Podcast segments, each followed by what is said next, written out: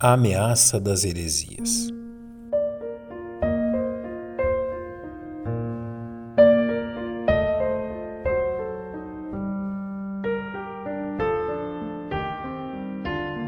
O atento leitor das Sagradas Escrituras encontra nos dois primeiros capítulos da Epístola de Paulo aos Filipenses uma demonstração do cuidado pastoral do apóstolo, a fim de que os salvos reunidos em Filipos provassem da paz e alegria que devem caracterizar a vida cristã.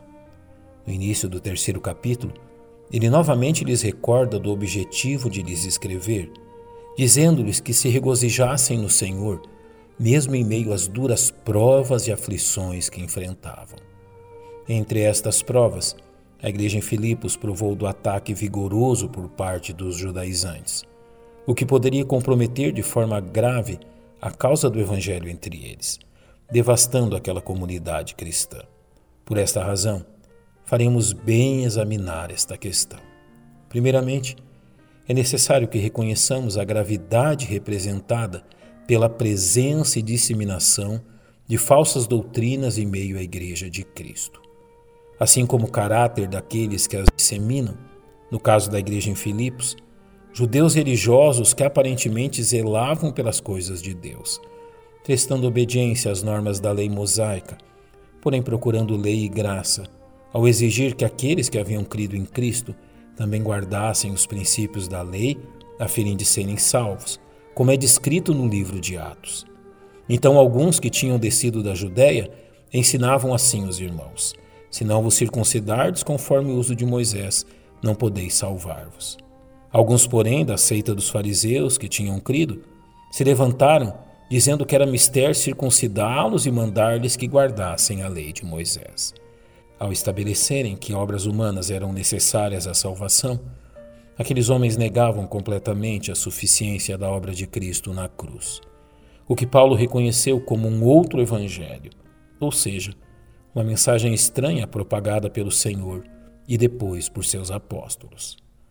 Podemos reconhecer a gravidade desta questão por meio da atitude enérgica que o apóstolo Paulo tomou contra ela, visível do fato de lhes repetir a mesma exortação que antes já lhes havia dado, a fim de que a segurança espiritual daqueles cristãos fosse assim garantida, como nos diz: Não me aborreço de escrever-vos as mesmas coisas, e é segurança para vós.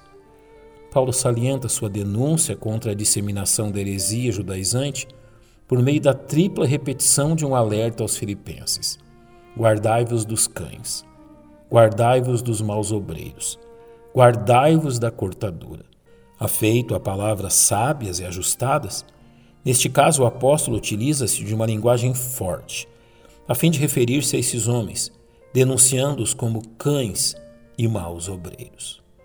É necessário que entendamos que esta denúncia enérgica por parte do apóstolo Paulo se dá por uma razão grave e urgente, uma vez que as consequências da aceitação desta heresia envolviam a condição eterna daquelas pessoas. A eternidade de um ser humano está intimamente ligada à correta compreensão do que significa ser um salvo.